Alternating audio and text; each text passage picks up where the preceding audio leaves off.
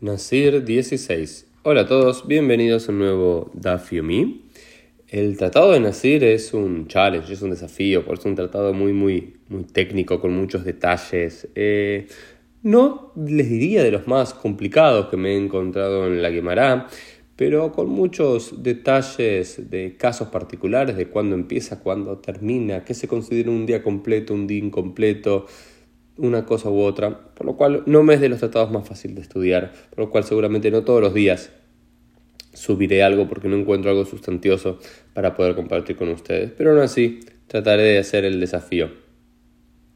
Estamos en la página 16 y es el, es el comienzo del tercer perec, del tercer capítulo del Tratado de Nezir.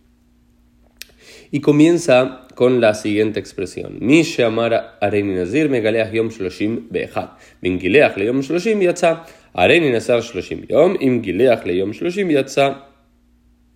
Lo yatsa. Siempre hay un tema muy, muy recurrente cuando uno cuenta. Es, eh, por ejemplo, dice, vamos a poner un término que a todos amamos, los shloshim. ¿no? Los shloshim son los 30 días es el, primer, el segundo de los periodos de duelo luego de, de, la Shiva. ¿Desde cuándo se cuentan los Shloshim? Bueno, desde el día del entierro. Pero el día del entierro cuenta, el día del entierro no cuenta. El día número 30 es realmente el número 30 o uno puede podría afeitarse recién el día 31. Bueno, la misma pregunta es en relación al Nazir. Entonces, según la idea general, si alguien dice yo voy a hacer un Nazir, tiene que hacer los 30 días de abstenerse de cortarse el pelo, abstenerse de tener contacto con un muerto.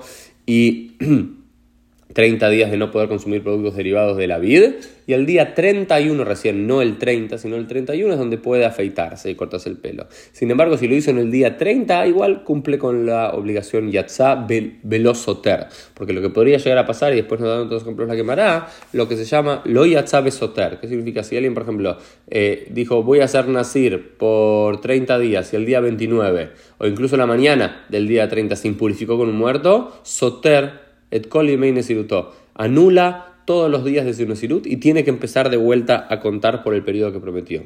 Ahora bien, si la persona dice Areni Nasir Shloshim Yom, yo voy a hacer eh, un por 30 días, no puede cortarse el pelo al día 30, porque si lo corta, lo yatzai soteret Nesirutó y tiene que empezar todo de vuelta. ¿Por qué? Porque el Stam Nesirut son 30 días. Pero si alguien dijo, mamá, yo voy a hacer Nasir por 30 días, al parecer quería hacer 30 días completo. Y no, como entendemos, donde eh, Muatosh el Yom, que Kulosh el Yom, digamos, un poquito del día es como todo el día, porque dijiste 30 días mamás, tiene que ser 30 días completos. Y lo mismo eh, en, otros casos que dice acá la Gemara. Por ejemplo,